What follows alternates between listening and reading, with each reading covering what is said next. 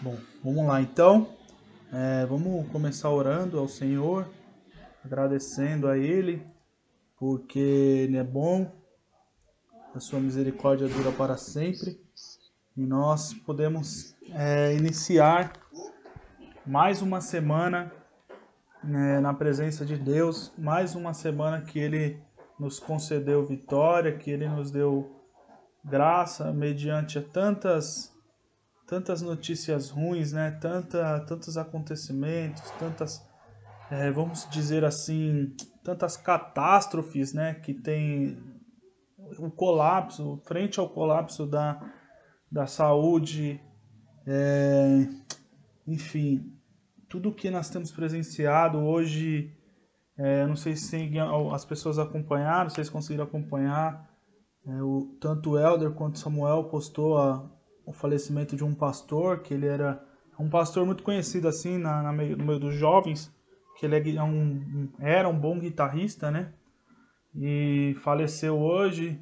Ele, ele estudava no Betel na parte da manhã. Eu não conhecia ele é, pessoalmente, mas porque ele era guitarrista do, do Paulo César Baruch.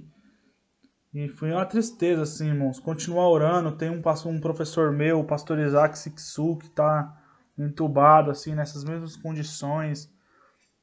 É, irmão, nós estamos vivendo um momento muito difícil mesmo do nosso país. E como eu tinha, como eu disse algumas semanas atrás, a gente não pode viver uma escapologia, né?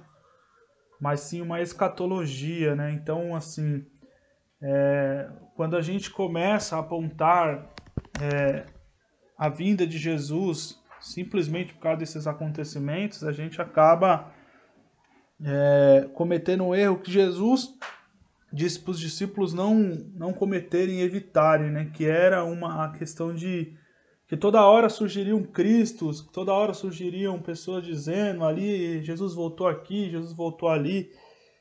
Nós precisamos enfrentar né, com a cabeça erguida essa situação que a gente está passando. A gente perdeu uma pessoa muito próxima a nós na igreja né, irmãos? Então a gente precisa enfrentar essa situação. Nós temos a esperança da volta de Jesus, mas enquanto ele não nos chama para esse encontro, a gente precisa enfrentar e consolar as pessoas que aqui ficaram, enquanto a gente ainda tem força para consolar, porque tem ficado cada vez mais difícil. Mas é, vamos ao assunto de hoje, vamos ao que para o que nós viemos aqui. É, vamos orar ao Senhor. É, ia falar alguma coisa, Rai?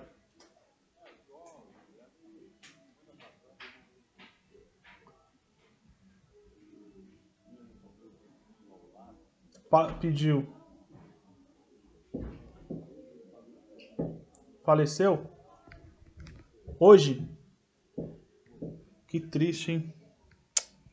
É só notícia dessa. A gente acaba o, o grande problema é a gente acabar é, banalizando, sabe? E acostumando com essa situação. E aí vira, tipo, cada vez mais fica ah, é mais um, mais um, mais um. E aí a gente começa a virar só números, né? Igual as estatísticas das, dos, das mídias, né? Hoje morreu tanto, a média móvel foi tanto.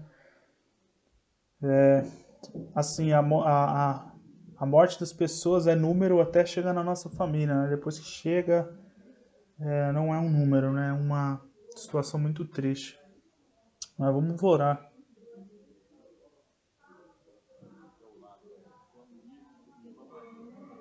Vamos orar. Pode apresentar o Senhor já, começar apresentando ao Senhor então.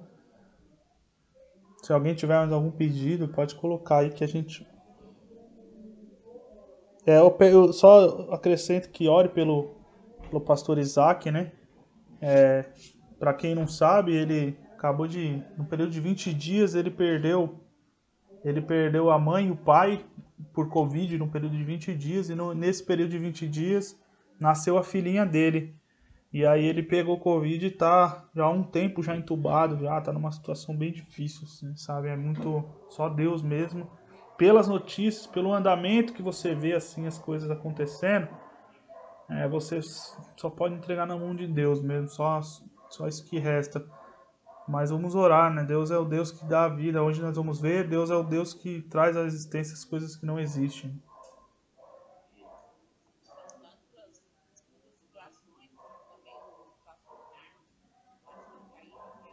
Verdade, é verdade.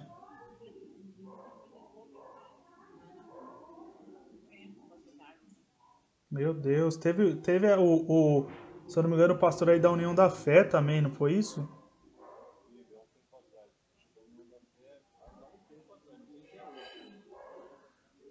Eu sei que cada dia a gente tá tendo que lidar com notícia desse tipo, assim, né? Por mais que a gente esteja com esse discurso, não, foi voltou polar e tal, né? A gente tem esse discurso, nosso crentez, né? Tem esse discurso, não, nós voltamos polar, não, é melhor estar com Cristo. Óbvio, nós sabemos que no fundo mais é, rompe a nossa natureza, né? A morte, ela, a morte é o pecado triunfando de vez, né? Dizendo assim, eu atingi o meu objetivo é, cabal, né? Agora, então assim é triste mesmo.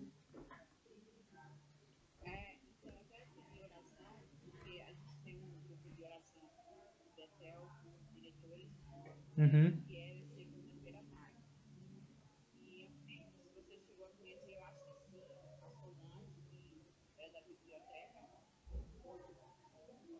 Solange, acho que.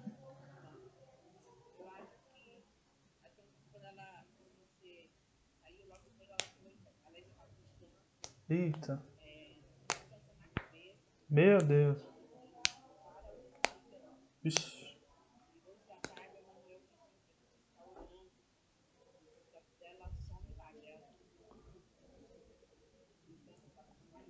Amém.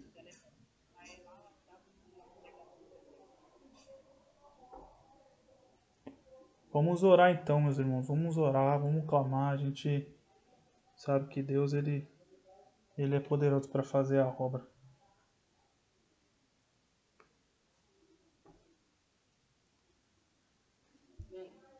Amém. Você quer orar aí, pastor Raimundo?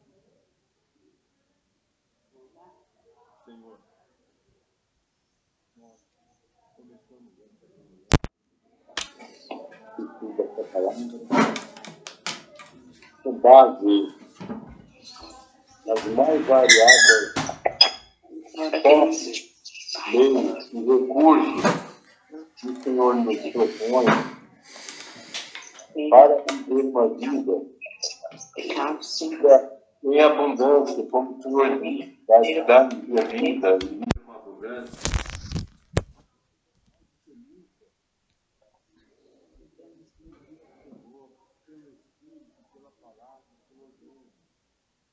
é limite ao meu e aos nossos corações, o que é evidência de abundância.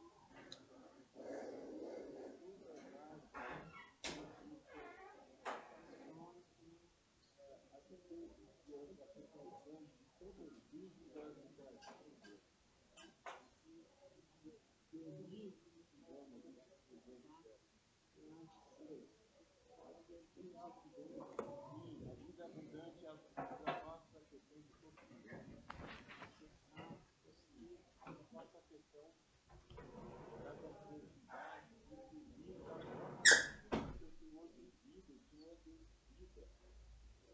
da Bíblia. Mostrando a tristeza e a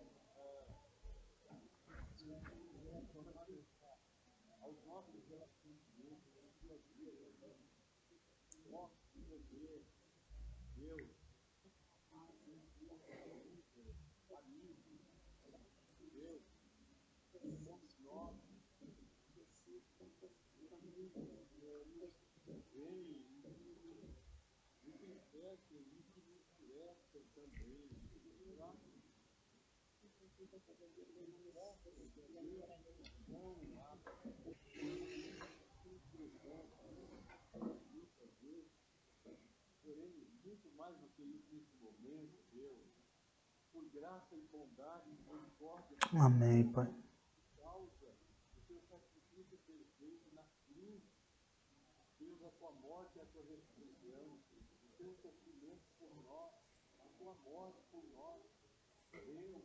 O poder da ressurreição. O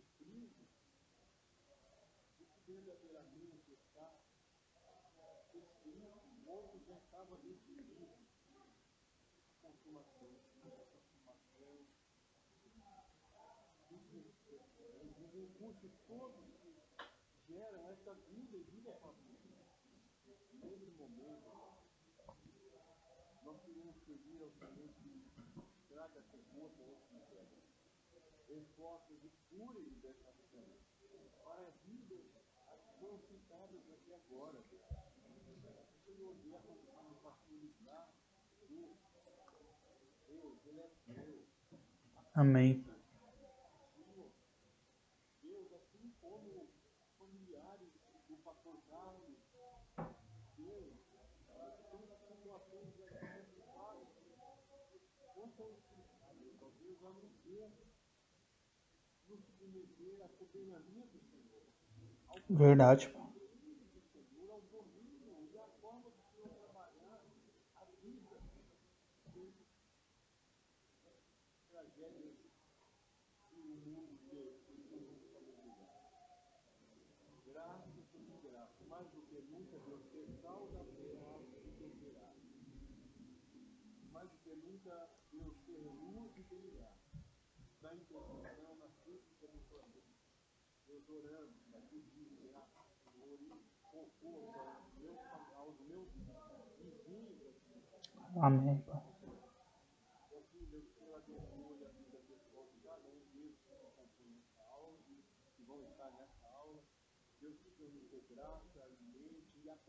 com Deus.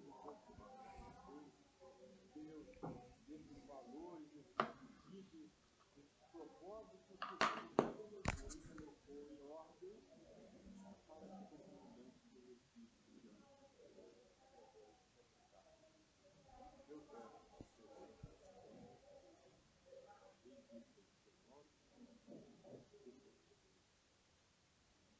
Amém. Amém. Obrigado. Deus abençoe, pastor Armando. É, irmãos, vamos lá então. É, estamos caminhando e julgo que estejamos caminhando de forma até que razoavelmente bem na carta. É, digo em relação ao tempo, né, ao que foi proposto, do que a gente havia é, planejado. E graças a Deus, Deus tem dado graça para a gente estar caminhando. Espero que tenha, tá- esteja sendo claro para os irmãos e tenha, que esteja sendo bênção também para a, a vida dos irmãos. É, como foi dito semana passada, nós estamos no segundo bloco de pensamentos, de estudos posto pelo apóstolo Paulo. Saímos agora, saímos na semana passada do, do vale da ira de Deus e entramos nas campinas verdejantes da graça de Deus, ambos revelada pela justiça de Deus, ambos são mostradas é, pela justiça de Deus. O texto escolhido hoje, escolhido não, perdão, o texto que foi que não, não é escolhido, né, é na na sequência. É, é Romanos 4, capítulo 1, capítulo verso 1 ao 25. Romanos capítulo 4, verso 1 ao 25. É um texto bem grande, é um desafio para nós tratar ele todo. A gente vai da forma que for, que Deus for nos conduzindo hoje, a gente vai, se não der, a gente termina na semana que vem, mas eu acho que dá tempo da gente tratar tudo dele hoje. Então, algumas considerações antes de a gente entrar, é, para que eu, para a gente abordar o que a gente estudou até agora. Paulo parece estar rendendo todos os seus adversários, ou seus ouvintes, melhor dizendo, os encurralando, deixando-os vendidos, sem argumentos. Por isso, ele continua sua argumentação sobre o papel da fé na justificação do ímpio, agora tomando Abraão como um exemplo do Antigo Testamento, para ilustrar como a justificação não depende de obras, não depende da circuncisão, e nem tampouco da lei, mas sim da fé.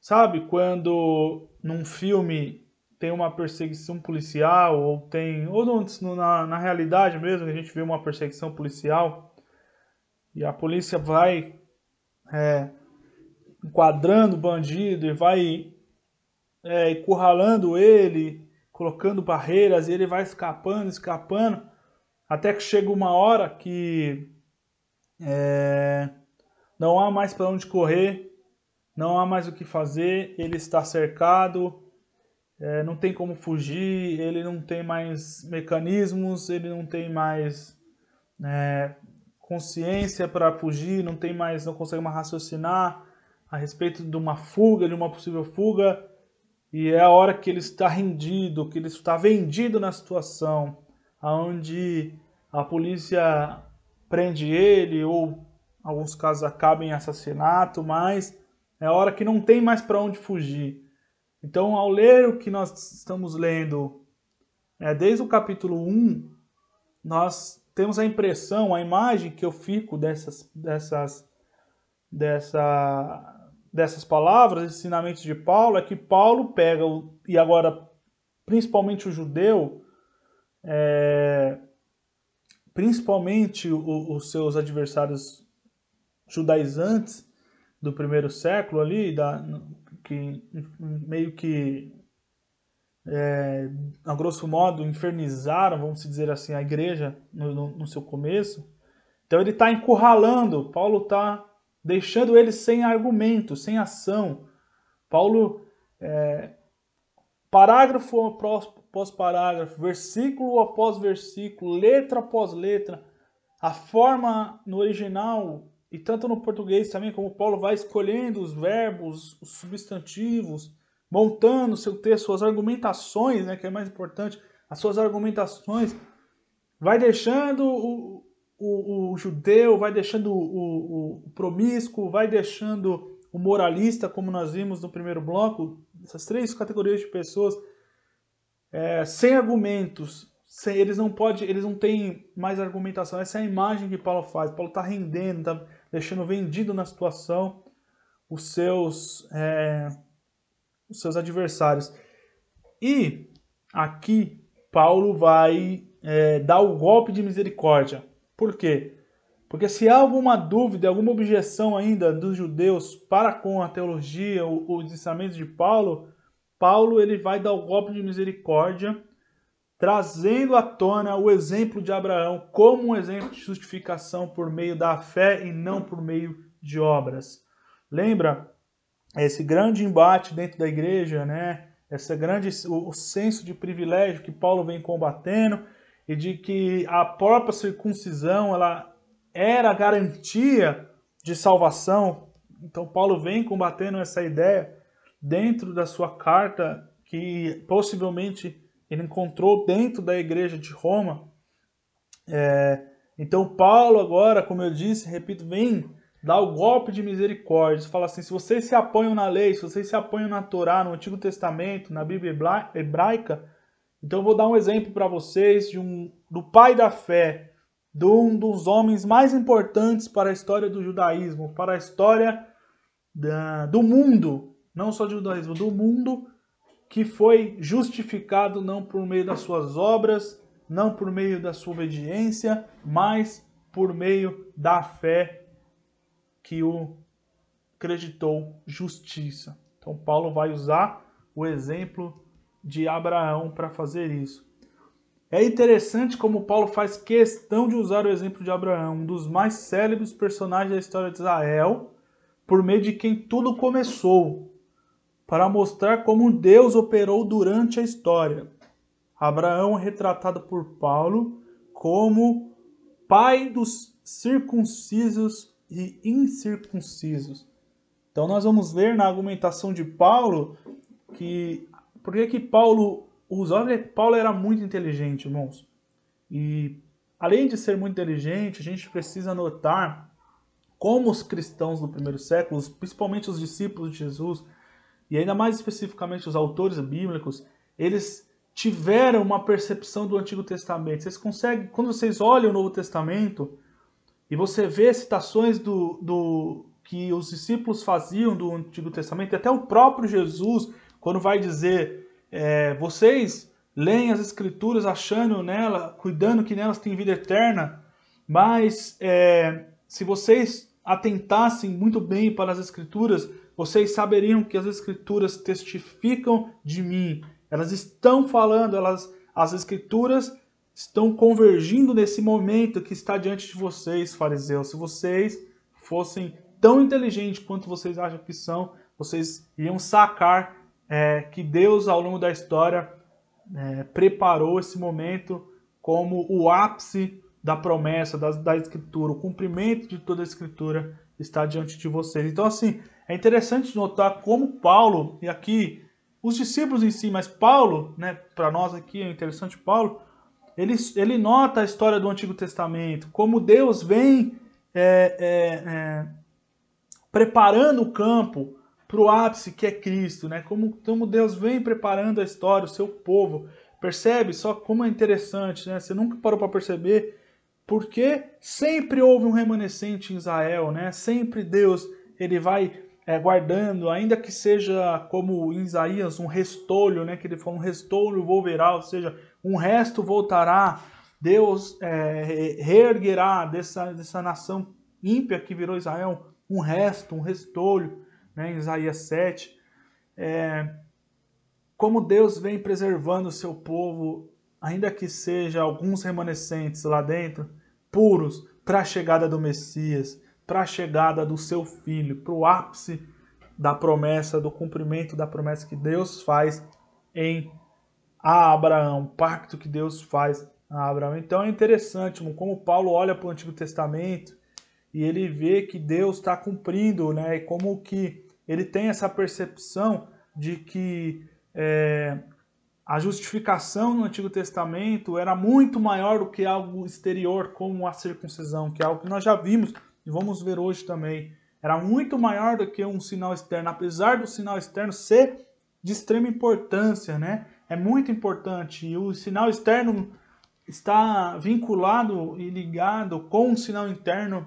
Nós vamos ver isso hoje é, intimamente eles estão ligados, mas não existe sinal externo antes do sinal interno, né? Não existe justificação é, visível se não existir a justificação invisível.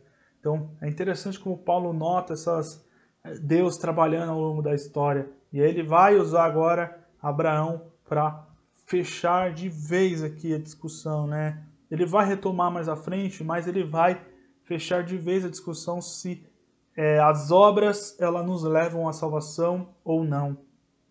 É, como eu disse, Abraão é retratado no verso 11 e 12 como pai daqueles que creem e aqueles que é, não creem, ou seja, Paulo ele vai dizer que Abraão é retratado como o pai daqueles que é, foram circuncidados, porque ele é o pai de da nação de Israel e por ele que começou, e ele é o pai também de todas as nações, porque a, a justificação se dá antes da circuncisão. É isso que a gente vai ver hoje. Então, esse é mais ou menos o resumo do que a gente vai ver. Abraão, ele é um representante tanto daqueles que são circuncidados, tem essa marca exterior, porque ele é o pai de Israel, o pai da fé em Israel, mas ele é o pai daqueles que não têm a circuncisão também, porque ele foi justificado antes ainda da circuncisão. Não é a circuncisão que deu a justificação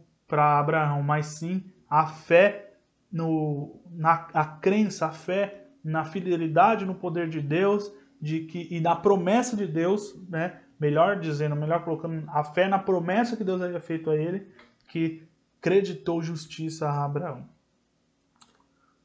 Bora lá então. É, só retomando, nós falamos aqui, o tema, o, o, nós vamos girar aqui hoje em torno dessas três coisas aqui. É, justificação, a, é, é, a justificação não se dá por circuncisão, por obras e por meio da lei, mas sim por meio da fé. Então são essas quatro coisas que vão é, ser o fio condutor da nossa, do nosso estudo hoje. Repetindo, Primeiro, justificação não se dá por meio de obras, não se dá por meio de circuncisão e não se dá por meio da lei, mas sim por meio da fé. Então esse é o fio condutor, tomando Abraão como exemplo do nosso estudo. Primeiro, então, Abraão não foi justificado por meio de obras. Vamos é, ler, acompanhem comigo, é, Romanos capítulo 4, verso de 1 a 8. Diz assim: Portanto, que diremos do nosso antepassado Abraão? Se de fato Abraão foi justificado pelas obras, ele tendo que se gloriar, mas não diante de Deus. Que diz a Escritura? Abraão creu em Deus e isso lhe foi acreditado como justiça. Ora, o salário do homem que trabalha não é considerado como favor, mas como dívida. Todavia, aquele que não trabalha, mas confia em Deus, justifica o ímpio, sua fé lhe é acreditada como justiça. Davi diz a mesma coisa quando fala da felicidade do homem a quem Deus acredita justiça independente de obras. Como são felizes aqueles que têm suas transgressões perdoadas, cujos pecados são apagados. Como é feliz aquele a quem o Senhor não atribui culpa. Beleza, vamos entender esses oito versículos que nós lemos aqui. Primeiro, Abraão não foi justificado pelo seu ato de obediência ou por ou Abraão foi a pergunta, né? Abraão foi justificado pelo seu ato de obediência ou por sua fé. Essa era uma discussão que tinha rolava muito nos dias de Paulo, né? É, o que creditou, e nós vamos ver essa linguagem do crédito já já, o que creditou, depositou na conta de Abraão justiça. O que fez com que Deus declarasse é, ao mundo que Abraão era um homem justo? A pergunta é, né, para simplificar, o que fez com que Deus chegasse ao mundo e declarasse Abraão como justo? Por que, que Abraão poderia pode ser considerado um homem justo, declarado justo é, perante a, as suas, os seus pecados, as suas dificuldades, enfim, a queda que Abraão é da descendência de Adão também, assim como nós, então tem é, tem é, a sua descendência caída, assim como nós tínhamos, né? Aí Paulo faz essa pergunta no versículo 1, né? Portanto, que diremos o nosso antepassado Abraão? Olha como Paulo é inteligente, né? Vem resgatando logo Abraão, né? Ninguém mais, ninguém menos do que Abraão. Porque a segunda é verdadeira e a primeira não? É isso que nós vamos tentar entender nesse primeiro ponto aqui. Por que, que a segunda parte que nós dissemos aqui, por que, que a obediência ou melhor dizendo, porque a sua fé e não obediência é que justificou Abraão. Primeiro, Paulo responde no verso 2. A justificação não é um mérito de Abraão, que Paulo diz: se de fato Abraão foi justificado pelas obras, ele tem de se gloriar, mas não diante de Deus. Ou seja, Paulo está acabando com a noção aqui de que foi a obediência de Abraão em sair da sua terra e ir para uma terra que Deus mandou que justificou ele. Por quê? Porque isso daria é, margem para que Abraão viesse se gloriar de tal feito de ter saído da sua parentela e ido para uma terra que Deus havia o chamado. Mas a fé de Abraão veio antes da obediência. Abraão obedece por fé. Essa é a realidade. É a fé que gera a obediência em Abraão. A fé de que aquele Deus que havia o chamado, aquele ser que havia o chamado, era o criador de todas as coisas, era a pessoa que tinha o um poder para trazer à existência as coisas que não existem. Então essa fé que leva Abraão à obediência. Então essa ordem não pode ser invertida. A fé de Abraão o levou à obediência. Por quê? Porque Paulo vai dizer que aquelas pessoas, aqueles que não trabalham, mas têm fé, que são creditados justiça na vida deles. Paulo responde no verso 3 a seguinte coisa: O que diz a Escritura? Aí Paulo vai remontar a Gênesis 15, 6, dizendo: Abraão creu em Deus e isso foi acreditado como justiça. Então ele sim, Paulo vai resgatar, vai lá para Gênesis 15, 6, para dizer assim, para cravar de vez, né? Abraão foi justificado pela obediência ou pela fé? Aí ele fala assim, mas espera aí, por que, que essa discussão está vindo à tona? Se está na Escritura. Vamos para a Escritura, vamos para a Bíblia. E é sempre importante, irmãos, a Escritura ser normativa nas nossas discussões. Nunca deixe que a Escritura não seja normativa, que seja norteadora nas nossas discussões. As Escrituras sagradas, ou a Escritura no singular, como Paulo coloca aqui, né, trazendo à tona aqui a importância do Antigo Testamento da sua época, era o que tinha na época, né, dizendo que o que diz a Escritura se vocês estão em dúvida se foi a obediência de Abraão ou se foi a fé que o justificou, o que diz a Escritura? E aí ele diz: Abraão creu em Deus e isso lhe foi acreditado como justiça. Verso de número 3. Que diz a Escritura? Abraão creu em Deus e isso lhe foi acreditado como justiça. Então, Paulo vai sacramentar aqui, não é a obediência de Abraão, mas a fé que o levou a ser obediente. Perceba aqui um, um parênteses para nós comentarmos algo. Fé, nós já falamos isso alguns dias atrás, alguns encontros atrás, mas é importante recapitular. Fé não é algo subjetivo. Fé não é algo parecido com a canção popular brasileira Anda com fé eu vou que a fé não costuma falhar. Não, fé é algo concreto. E fé nas escrituras, principalmente em termos judaicos, fé nos leva à ação. Fé nos leva à obediência. Lembra, quando Paulo abre a carta aos Romanos, nos primeiros versículos, ele vai dizer que o evangelho nos leva à obediência por meio da fé. Ou seja, Fé não é algo, ah, eu tenho fé que isso vai acontecer, eu tenho fé que aquilo vai acontecer. Não. Fé, biblicamente falando, e principalmente em termos judaicos, fé é algo concreto, é algo que nos leva à obediência, é algo que nos leva a obedecer. Então não existe é, fé senão a obediência. Pessoas, irmãos, que é, tenham uma vida de desobediência e que julgam ter fé e seja qual tipo de fé que tem, ele é o homem de mais pouca fé que existe na face da, da humanidade. Da face da terra, melhor dizendo. É, e aí, nos versículos 4 e 5, Paulo vai trabalhar com a noção, agora sim, com a noção de acreditar. No grego, logizomai. Logizomai, que, que quer dizer mesmo é, creditar na conta, depositar na conta. É uma linguagem mercadológica ou financeira, para aqueles que querem melhor, uma, uma linguagem do mercado financeiro, com duas opções de entendimento.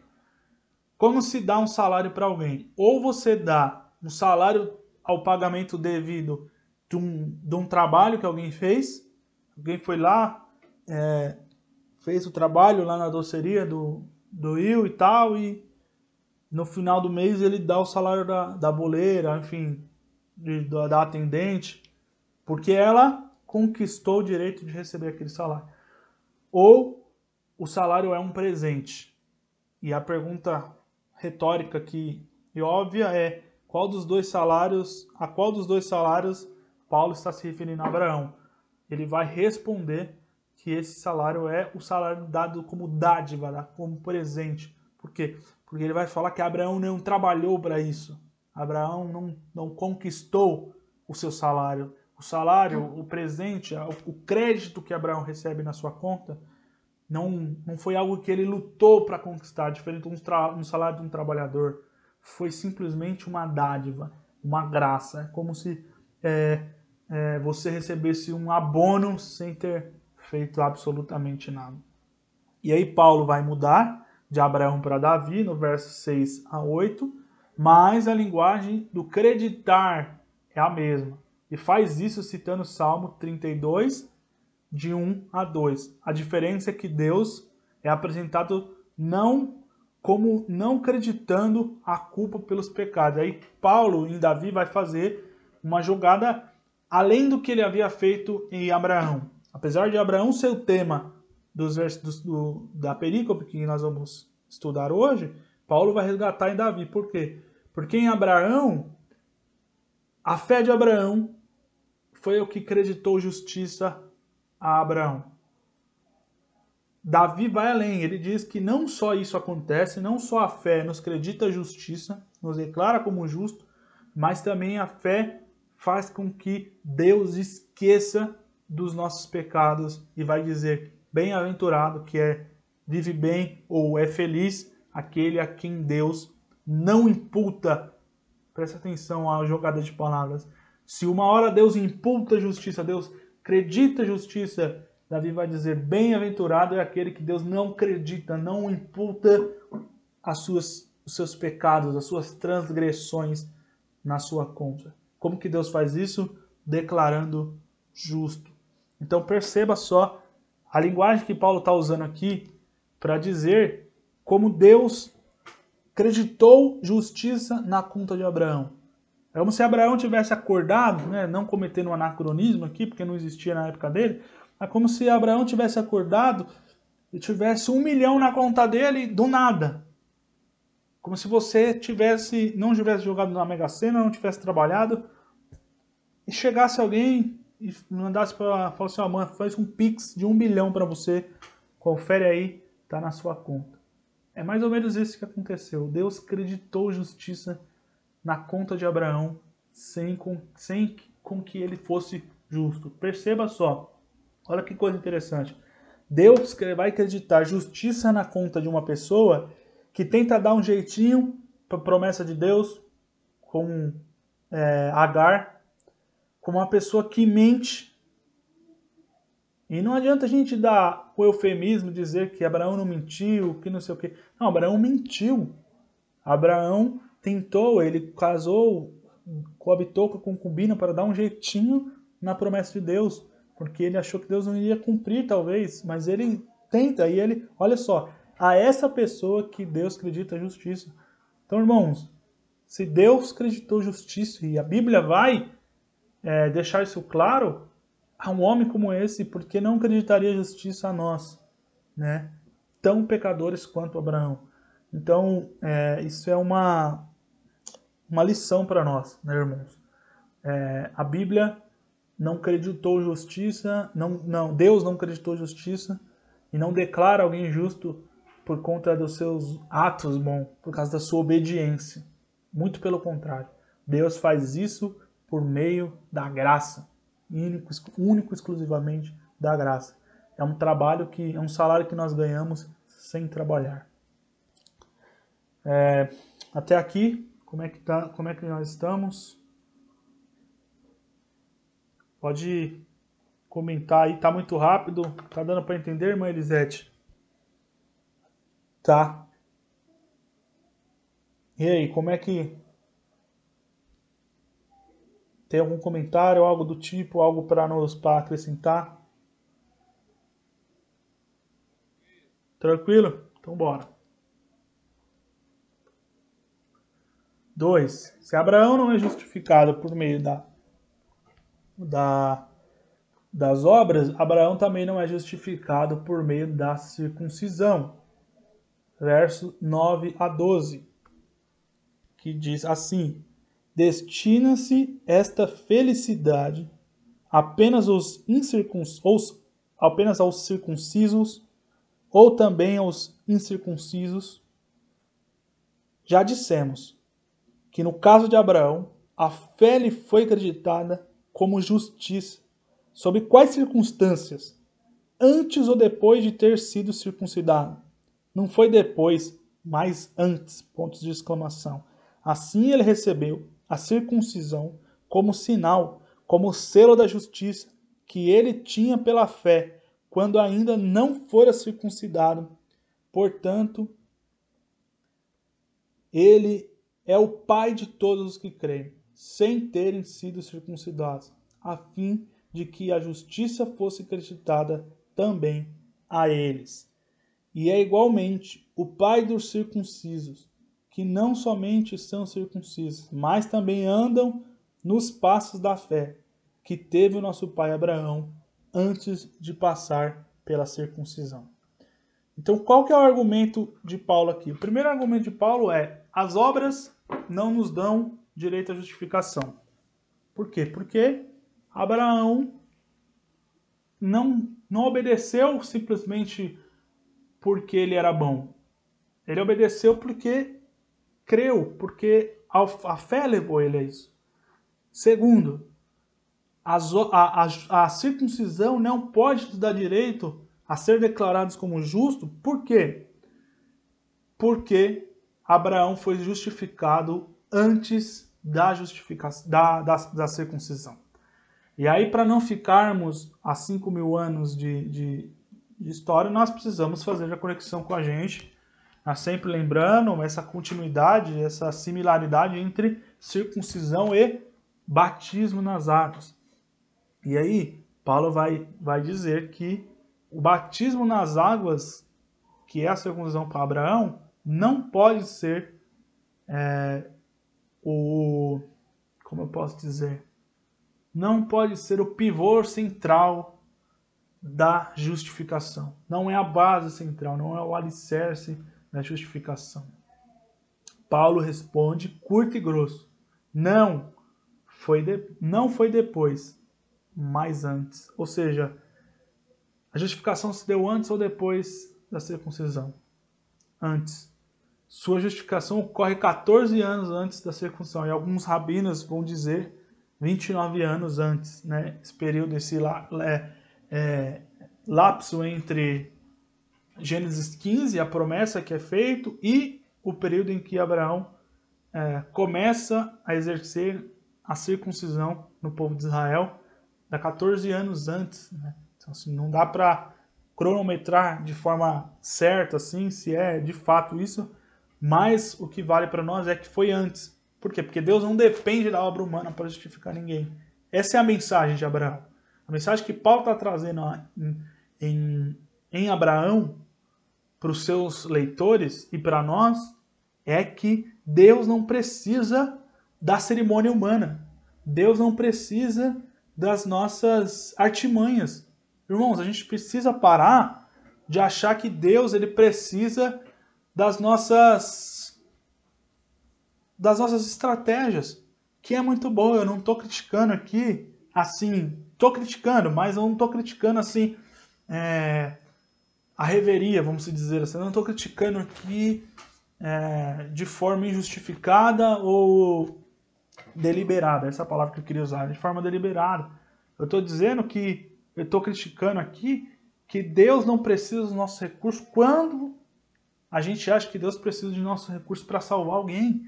E Deus não precisa, Deus não precisa do apelo, Deus não precisa de ninguém falando que é, a gente tem que dar uma chance para Jesus, como às vezes se oferece Jesus, como um final de feira, por aí, né, os apelos que fazem é Jesus sendo apresentado como um final de feira, é, dá uma chancinha para Jesus, deixa Jesus entrar no seu coração, ele está batendo na porta. Para, irmãos. O, não há texto mais tirado fora do contexto do que o de Apocalipse. É, tudo isso para dizer que Deus não precisa das nossas artimanhas. Ele, apesar de fazer, justificar ímpios, salvar pessoas, apesar de das nossas estratégias que falhas muitas das vezes, apesar de e não por meio de, nós temos a misericórdia de Deus operando. Mas Deus não precisa da, de alguém que chame a pessoa lá na frente, repita é, o, a confissão de fé, que faça a confissão de fé. Deus não precisa de nada disso. Deus, ele, ele entra na vida da pessoa, às vezes, numa pregação sobre dízimo, e Deus vai e transforma.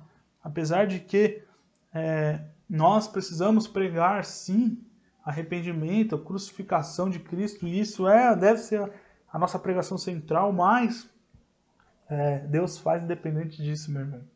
Deus faz da forma que Ele quer, quando Ele quer, Ele não depende de ritos humanos, Ele não depende de eventos humanos, ele não depende de estratégias humanas para salvar o ímpio. Embora sejam eventos separados, a circuncisão e a justificação, elas estão, eles estão ligados. A circuncisão não é a base da justificação, mas é o sinal. O que Deus faz 14 anos depois de circuncidar Abraão é corroborar, ou seja, confirmar o que havia feito por dentro, assim como uma pessoa quando se batiza hoje publicamente, ela assume compromisso público diante da igreja, publicamente. É por isso que o batismo também é feito publicamente, né, diante da congregação, porque ela assume um compromisso público de que é, ela é, decide dedicar a sua vida a Deus naquele momento. E aí temos ainda no verso 11 um duplo propósito, que é o que nós já falamos, que era para ser pai de todos que creem e pai dos, dos circuncisos, ou seja, Abraão é pai dos incircuncisos e pai dos circuncisos, ambos salvos pela fé. É interessante notar que mesmo o circunciso, Paulo vai dizer, mesmo você que é circuncidado, precisa andar nos passos da fé de Abraão. Porque senão, meu irmão, não adianta. Não adianta. O processo é o mesmo para os dois. É a fé que nos leva à salvação. A graça de Deus, por meio da fé, que nos leva à salvação. Dúvidas, colocações, suspiros,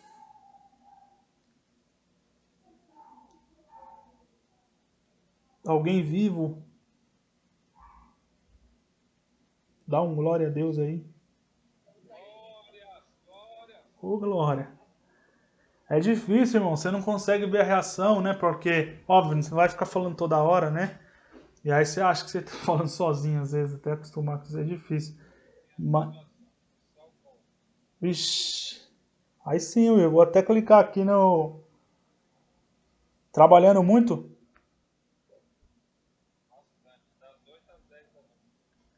Graças a Deus, né, meu, que tá dando muito serviço. Eu tô parado, não dá. Hum, mas tá bom. Não tá ruim, não. Tá bom. Graças a Deus. Você tá com, só com delivery? Coisa, né? Mas vai passar isso aí.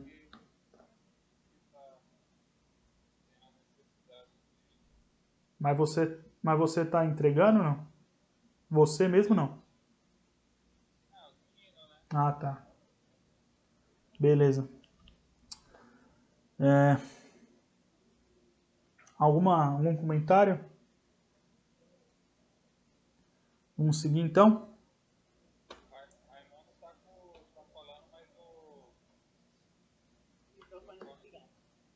Ixi.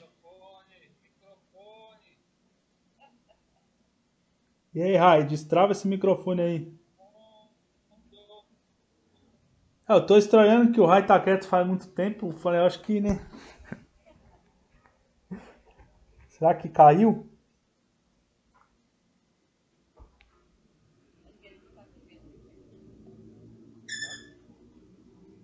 E aí, Rai, tá vivo aí?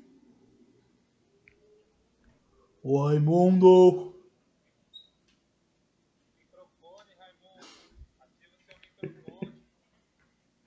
Ai, ai, ai.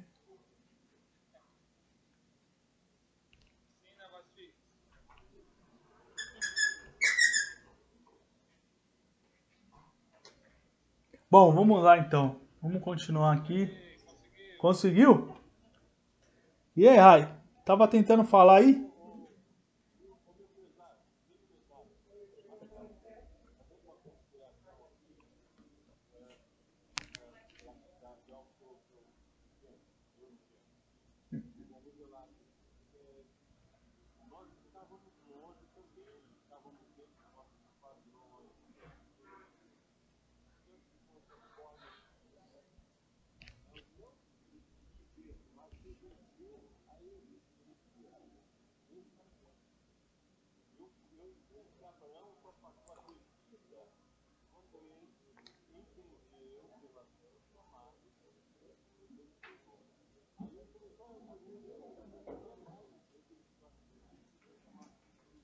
Molhou tudo, olha.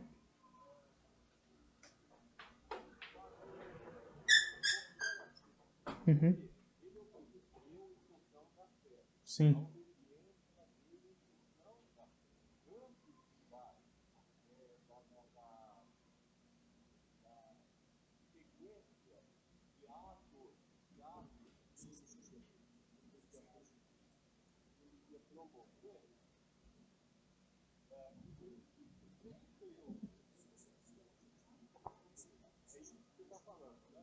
Sim, de fato. Eu.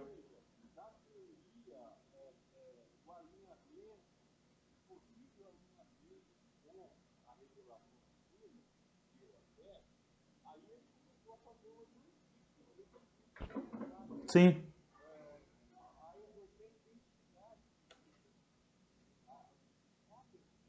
Sim. Perfeito. Uhum.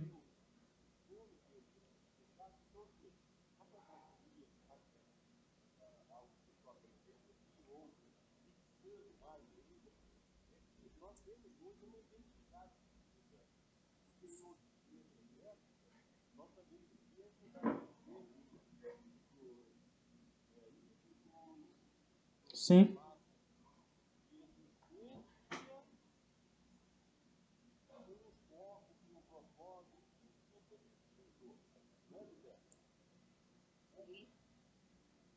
De fato, é isso mesmo. Perfeito.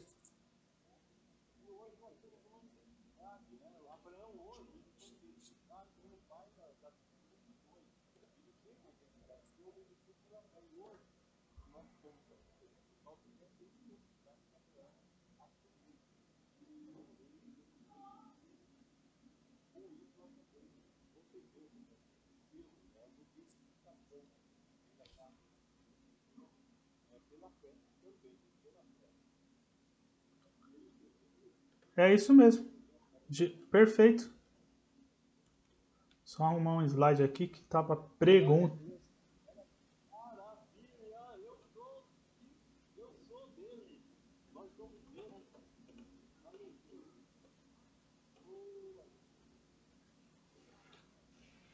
É, feitas essas considerações do Rai, é que de fato isso mesmo, né? É interessante nós notarmos que ali nós, em Abraão nós temos um projeto embrionário, né? Então era muito mais difícil, muito mais difícil para Abraão do que para nós é hoje, né? Porque Abraão estava ali, é, humanamente dizendo, friamente, entrando no escuro. Mas a, a fé, se você é que vocês me entendem, deixou tudo claro. Então, assim, por mais que Abraão não sabia de, do que se tratava, a fé na promessa que Deus havia feito para ele foi com que deixou o túnel escuro que ele estava claro, é, permitindo que ele caminhasse na trilha que Deus havia preparado para ele. Vamos lá então.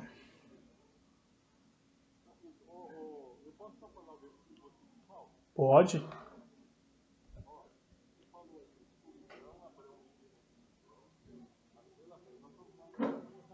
Certo.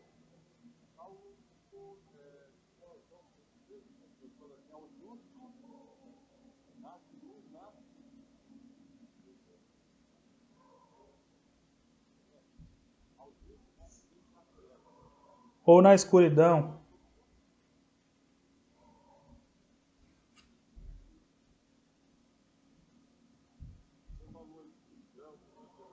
Certo.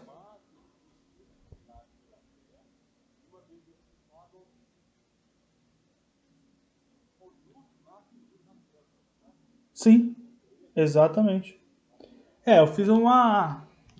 É, você citou bem, mas eu tinha feito uma alegoria, né? Dizendo que para Abraão era muito mais difícil do que para nós hoje, né? Porque ali era um projeto embrionário. Para nós, nós já temos um projeto, estamos crendo num projeto pronto, mas a força que Deus usa para convencer é a mesma, né? Porque é a mesma massa caída, mesmo mesmo o ser humano caído, descendente de Adão, que Abraão era, nós também somos.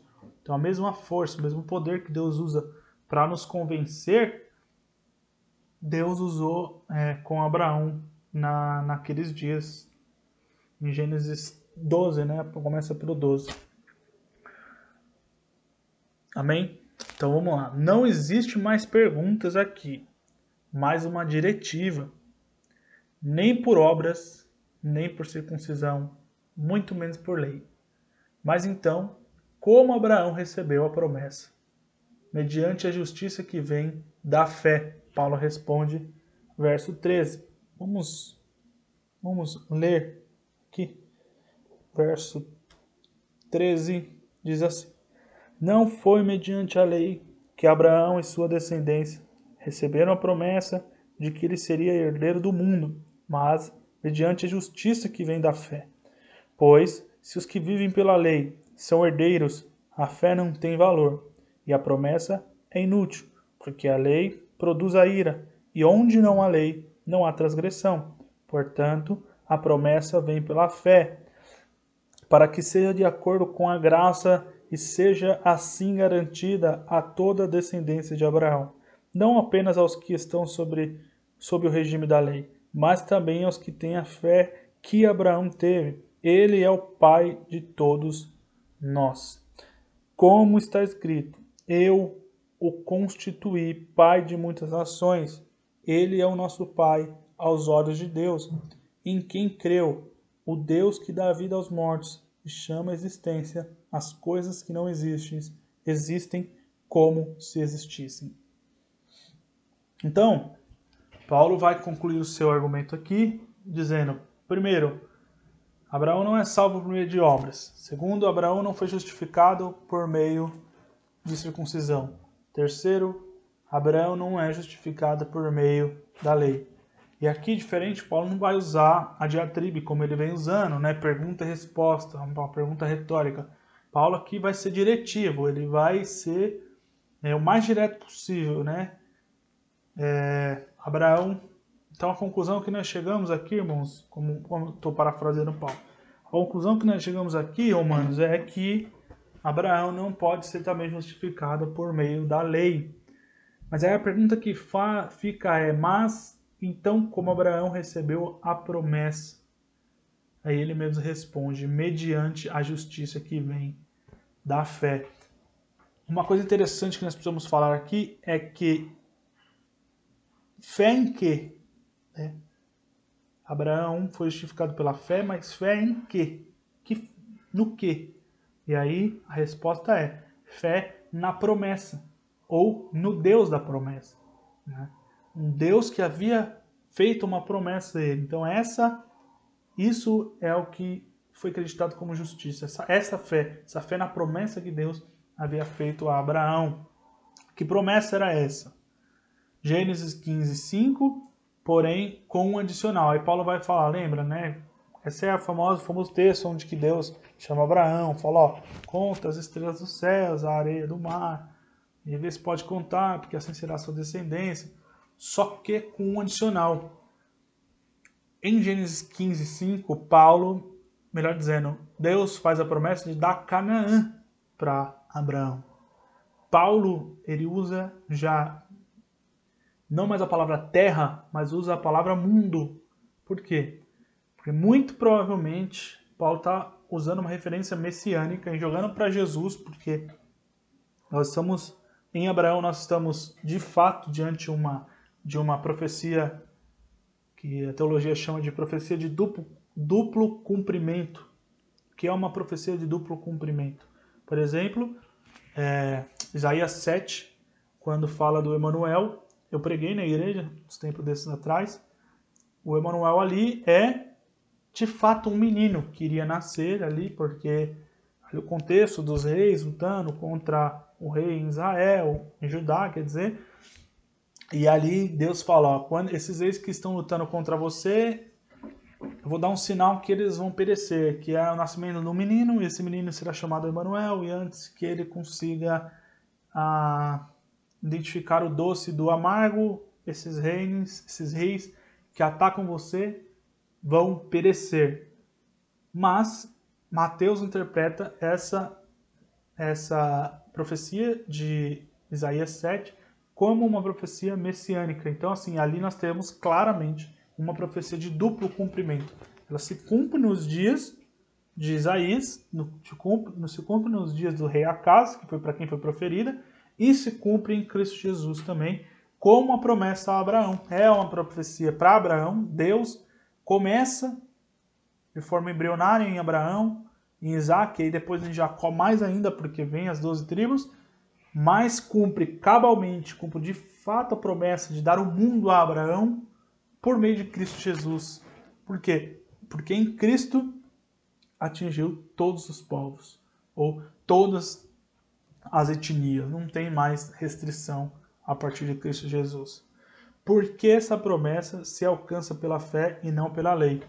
E aí nós temos dois motivos o porquê dessa promessa ser alcançada pela fé e não pode ser causada, alcançada por meio da lei. Ou seja, lembra que a lei é uma das formas, era a forma que Deus escolheu para que o povo fosse próspero. Vocês lembram disso? Nós falamos do é, história da redenção. A lei é dada para que o povo, aí nós vamos é, Êxodo 4 e, se eu não me engano, Deuteronômio 16 ou 19, que vai falar da prosperidade do povo por meio do cumprimento da lei. Mas isso não foi possível, né? E isso nunca seria possível. Por quê? Porque a promessa ela veio 400 anos antes da lei. É, aí eu coloquei ao contrário, mas a lei veio 400 anos depois da promessa.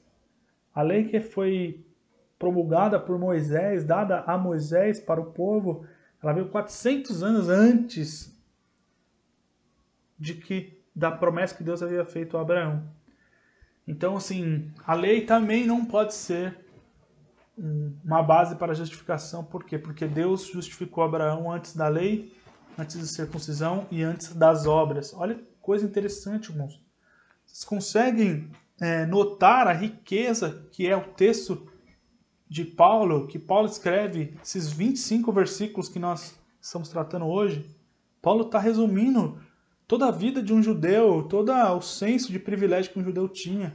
Ele está dizendo assim: ó, vocês não têm do que se gloriar, porque tudo que Deus fez a Abraão, ele fez antes da lei, antes dele fazer boas obras e antes dele ser circuncidado também. Então vocês não têm motivo para se vangloriar, vocês não têm motivo de esse, esse, esse privilégio todo que vocês acham que você tem.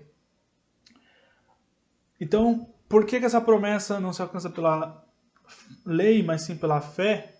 Porque a lei veio 400 anos depois da promessa. Depois Paulo usa nos versos 14 a 16 um argumento de linguagem e lógica. Vamos tentar entender esse argumento de linguagem e lógica. Vamos ler primeiro 14 a 16. Pois se os que vivem pela lei são herdeiros, a fé não tem valor e a promessa é inútil, porque a lei produz a ira, e onde não há lei não há transgressão. Portanto, a promessa vem pela fé para que seja de acordo com a graça e seja assim garantida toda a descendência de Abraão, não apenas aos que estão sob o regime da lei, mas também aos que, aos que têm a fé que Abraão teve. Ele é o pai de todos nós. Olha o que Paulo está dizendo. Paulo está montando um argumento lógico. Paulo está usando a lógica aqui. Por que, que a lei não pode justificar ninguém? Por que, que a promessa de Deus feita a Abraão, que se cumpre em Cristo, não pode ser alcançada por, pela lei. Por quê? Lei, lei, ela gera automaticamente uma necessidade de obediência. O povo não obedece, gera transgressão e a consequência é ira. Vou repetir. Qual é a lógica que Paulo está entrando aqui para afirmar que a lei não pode justificar ninguém? Lei requer obediência, o povo não obedece gera transgressão, a transgressão contínua leva à ira de Deus. Uma cadeia, isso é uma cadeia de pensamento. A outra cadeia de pensamento de Paulo é: a graça leva à promessa a promessa gera a fé e a fé na promessa se resulta em bênção. Outra cadeia de pensamento. Lei exige obediência, promessa exige fé. Simples assim. A lei exige que se obedeça e promessa exige que tenha fé na promessa. Então, olha a lógica que Paulo está usando. Se vocês querem ser salvo por meio da lei, se você quer ser salvo por meio das suas boas obras, você precisa obedecer a lei. Só que eu tenho uma notícia para te dar. Vocês são transgressores da lei, vocês não vão conseguir. E por isso a ira de Deus recai sobre vocês. Mas, se vocês, por meio da graça, alcança a fé, por inter... ou alcança a promessa por intermédio da fé, vocês têm a bênção como, re... como resultado disso, como promessa, ou como pagamento da sua fé. A bênção de Deus é um pagamento é, pela fé na promessa de Deus. Vou repetir. A bênção de Deus, que é a justificação aqui, ela é um pagamento por, por ter fé na promessa de Deus ou na promessa do Cristo. Então, esse é o raciocínio de Paulo.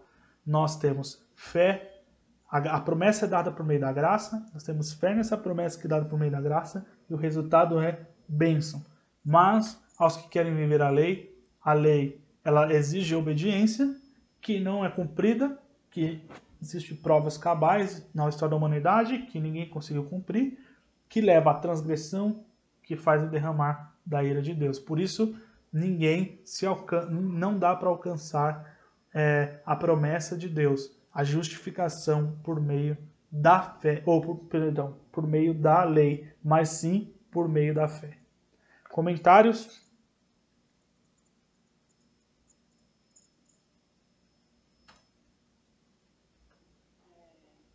Pode falar.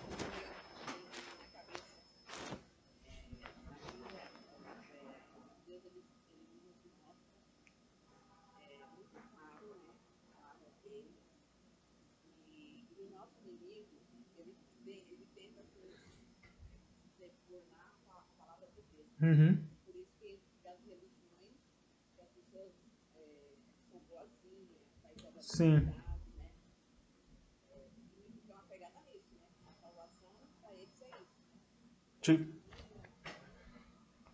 Isso, de fato. E é uma fé vã, né? Uma fé inútil, né?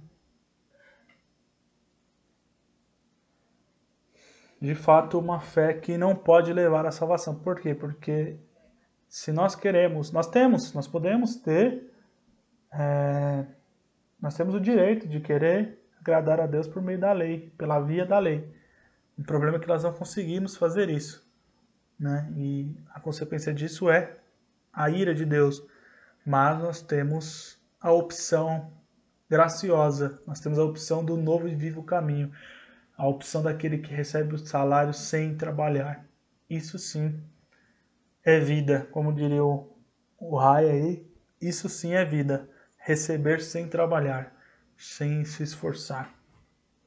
Lembrando que nossa justificação para nós não custou nada, mas para Deus custou tudo. É, então, ela é de graça para nós. Para terminarmos, vamos falar um pouco da razoabilidade da fé de Abraão. Versos. Oi.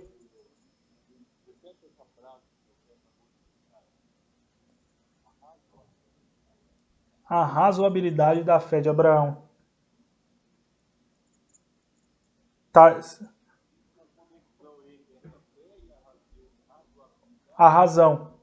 Isso, nós vamos falar disso agora. A fé de Abraão era estritamente racional. É interessante falar disso, né? É interessante. A fé de Abraão ela era uma fé racional. É, fé bíblica, ela não é fé sem desprovida de razão. A gente fala assim, a fé é aquilo que a gente não consegue tocar, né, e tal. Isso não é uma fé, né? Isso não é fé exclusivamente, assim, é estritamente dizendo. pode ser que alguma hora a gente não vai conseguir mesmo tocar. Então por isso que a gente crê. Mas é, nós cremos até aquilo que nós não conseguimos alcançar com o nosso intelecto, a, o intelecto serve para nós termos fé nisso. Nós vamos ver isso nesse exemplo em Abraão. Vamos ler aqui. Hum, diz assim: Como está escrito, eu o constituí pai de muitas nações, ele é o nosso pai aos olhos de Deus, em quem creu, o Deus que dá vida aos mortos e chama a existência as coisas que não existem. Olha o Deus que Abraão creu. Isso é razoabilidade, isso é razão. Isso é a razão, a lógica de Abraão entrando em ação, aquilo que Deus havia dado para ele, aquilo que Deus deu para o ser humano. Deus, Abraão creu num Deus que ressuscita os mortos e que chama a existência aquilo que não existe. Irmão. Abraão não é besta, irmão. não era bobo. Abraão sabia em quem ele estava crendo. Abraão, verso 18: Contra toda esperança, em esperança creu, tornando-se assim pai de muitas nações, como foi dito a seu respeito, assim será a sua descendência sem se enfraquecer na fé, reconheceu que o seu corpo já estava sem vitalidade, pois já contava certa, cerca de 100 anos de idade, e que também o ventre de Sara já estava sem vigor. Mesmo assim, não duvidou, nem foi incrédulo, nem em relação à, pro, à promessa de Deus, mas foi fortalecido em fé e deu glória a Deus, estando plenamente convencido de que ele era poderoso para cumprir o que havia prometido. Em consequência, isso lhe foi acreditado como justiça. As palavras lhe foi acreditado não foram escritas apenas para ele, mas também para nós, a quem Deus acreditará justiça a nós, que cremos naquele que ressuscitou dos mortos a Jesus, nosso Senhor. Ele foi entregue à morte por nossos pecados e ressuscitado para nossa justificação. Abraão podia estabilizar sua fé em dois fundamentos. Porque a fé de Abraão era uma fé racional. Primeiro, por causa do poder de Deus. Porque a fé de Abraão é uma fé razoável, ou uma fé racional, melhor dizendo, uma fé que a razão que levou Abraão a crer. Primeiro, Paulo vai falar do seu poder ou do poder de Deus. Segundo, da sua fidelidade. Primeiro, Abraão poderia crer que Deus era poderoso para fazer com ele e Sara fazer com que ambos fossem é, progenitores, geradores de uma vida, e aí por consequência da promessa, por quê? Porque Abraão cria no Deus que ressuscita mortos, um Deus que traz à existência coisas que não existem.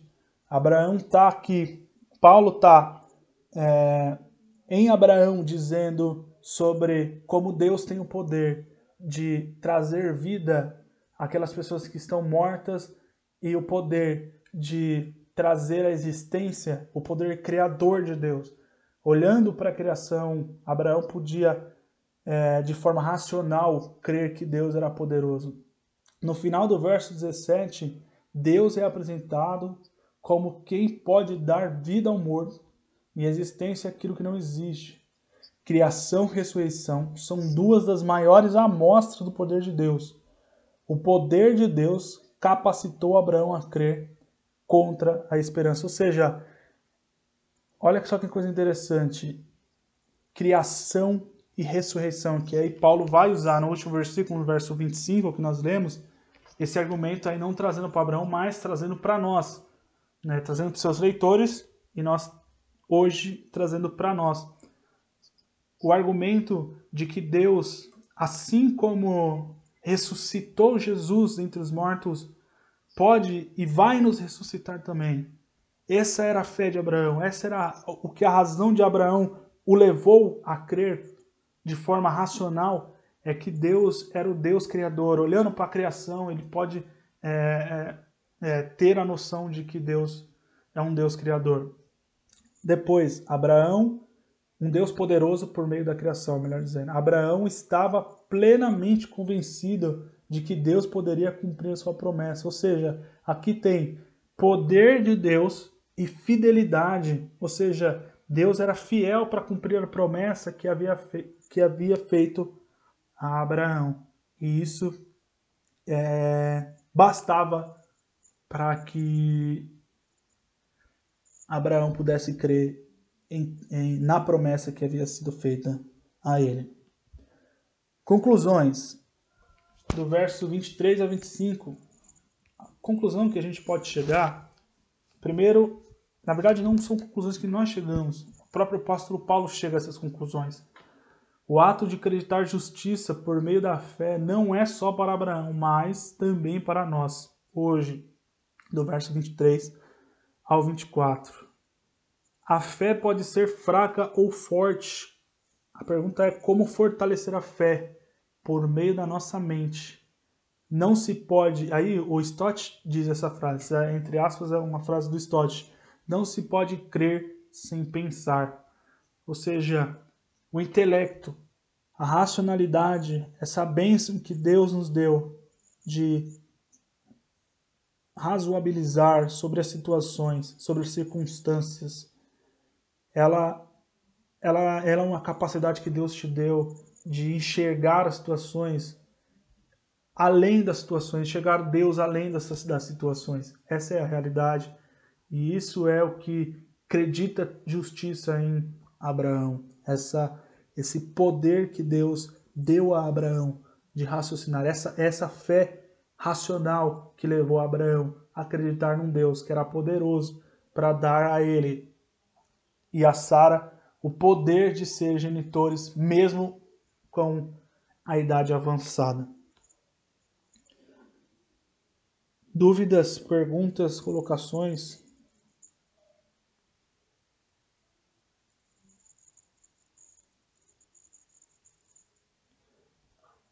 Alguém tem algo a dizer? Raimundo. Oi? Ah, pode falar.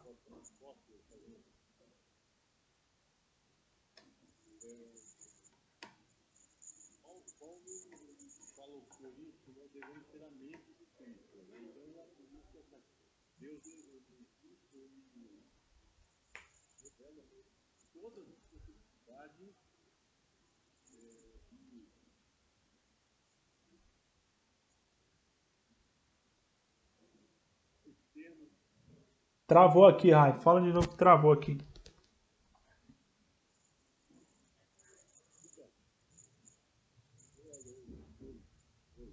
Pode falar.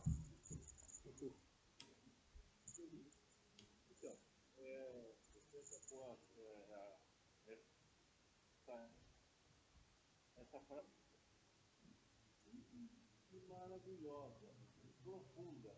É uma frase profunda e é, não tem como você fazer uma, uma análise das coisas de Deus, das coisas da fé, das usar a capacidade que você tem eh, mentalmente do homem. Deus como nossos planos de fazer essa comunhão com Ele,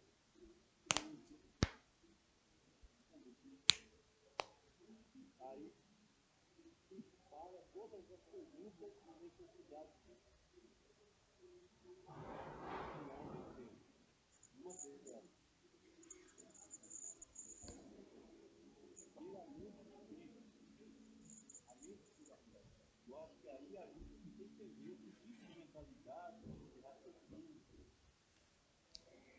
Sim, de fato.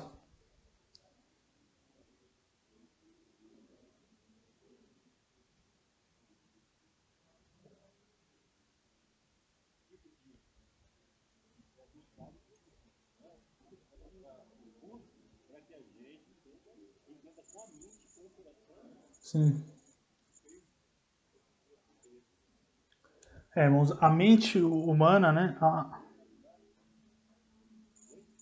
Eu diria que eu dizia que a mente humana, esse essa, esse presente, essa dádiva que Deus deu aos homens, no caso homens, homens e mulheres, de raciocinar, né, de razoabilizar mediante as situações que foi perdida boa parte dela na queda de Adão e resgatado por Cristo, nos leva a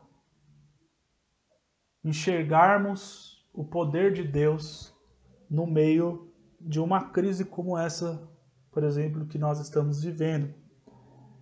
Enxergar uma luz no fim do túnel, quem sabe, para que nós cremos que as coisas não saíram do controle de Deus ainda. Essa é a verdade. Deus ele é soberano no meio das crises. Deus é soberano no meio. Deus foi soberano na crise de Abraão, na crise é, patológica, fisiológica, melhor dizendo, de Abraão e Sara. Ele foi soberano e ele estava sob no controle, assim como Deus, ele é soberano e está no controle dessa crise sanitária, dessa crise da saúde que nós estamos vivendo nesse momento. Notícias após notícias, é, e na maioria das vezes notícias ruins, notícias péssimas. E nós, irmãos, fica de conclusão para nós aqui, nós temos o exemplo de Abraão para nós hoje. Nós temos o exemplo de Abraão para nós. Óbvio, nós estamos tratando sobre justificação, que é um tema teológico, mas é, o Deus que é soberano na justificação é o Deus soberano no consolo também. É o Deus soberano na, na, no bálsamo também para nós. Então, o Deus que foi poderoso e soberano sobre essa dificuldade de Abraão e Sara é um Deus soberano sobre a pandemia, sobre o coronavírus, sobre as dificuldades, sobre a questão financeira que vai vir e já está aí na nossa porta, né? A economia batendo aí, é, recordes de desempregado e que possivelmente vai matar muitas pessoas também. Nós cremos que Deus é soberano e está no controle de todas as coisas ainda, porque Ele é um Deus que ressuscita os mortos e é um Deus que traz existência às coisas que não existem. Só Ele pode fazer isso, irmãos. Por isso nós estamos na mão dele. Amém? Irmão, tem alguma coisa a comentar? Pode falar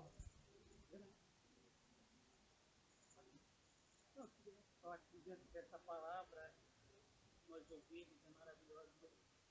Podemos crer mais na promessa, se fortalecer, dando glória a Deus, esse Deus que nos chama a existir, não existe. Deus que tem poder para ressuscitar mortos, ressuscitou a seu filho Jesus para a. Amém. Isso é maravilhoso. Amém.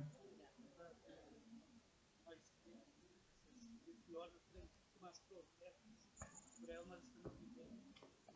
Amém, irmão Douglas. E, irmãos, fica o exemplo de Abraão, que, como destacado lá em último, a nossa fé ela pode ser fraca ou po- pode ser forte. A pergunta que fica é como fortalecer a nossa fé. Abraão não deixou se esmurecer, não deixou enfraquecer a sua fé em momento algum, mas creu. Paulo vai dizer que Abraão creu contra a esperança. Abraão, Abraão ele creu contra as circunstâncias. Abraão creu contra é, a lógica. Essa é a realidade. Abraão creu contra a lógica. Por quê? Porque antes da lógica humana havia a lógica de Deus. Porque a lógica humana não permite alguém trazer à existência coisas que não existem. Mas a lógica de Deus permite trazer as coisas que não existe a existência e dá vida ao morto. Para a lógica humana, não existe ressurreição. Para a lógica humana, não existe poder suficiente que traga alguém à vida depois da morte. Mas, na lógica de Deus, e isso fez com que Abraão se fortalecesse na fé. Crer até o último. Crer até o último instante que Deus poderia fazer. E isso, aí Paulo vai concluir, isso é o que foi acreditado na conta de Abraão como justiça. Isso que foi que fez com que Abraão fosse declarado como justo. Para terminarmos, verso 25, ele foi entregue à morte por nossos pecados. Ele, no caso, Jesus, que ele vai falar no verso 24, né, um verso antes. E ressuscitado para nossa justificação. Amém, meus irmãos?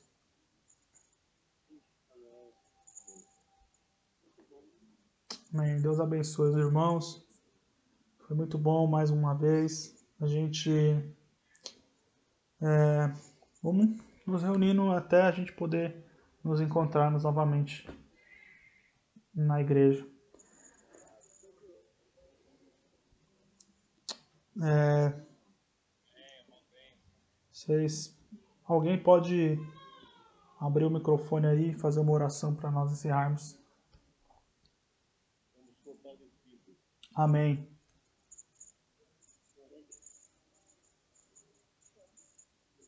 Quem pode orar por nós? Elisete? Então vamos, irmã Elisete.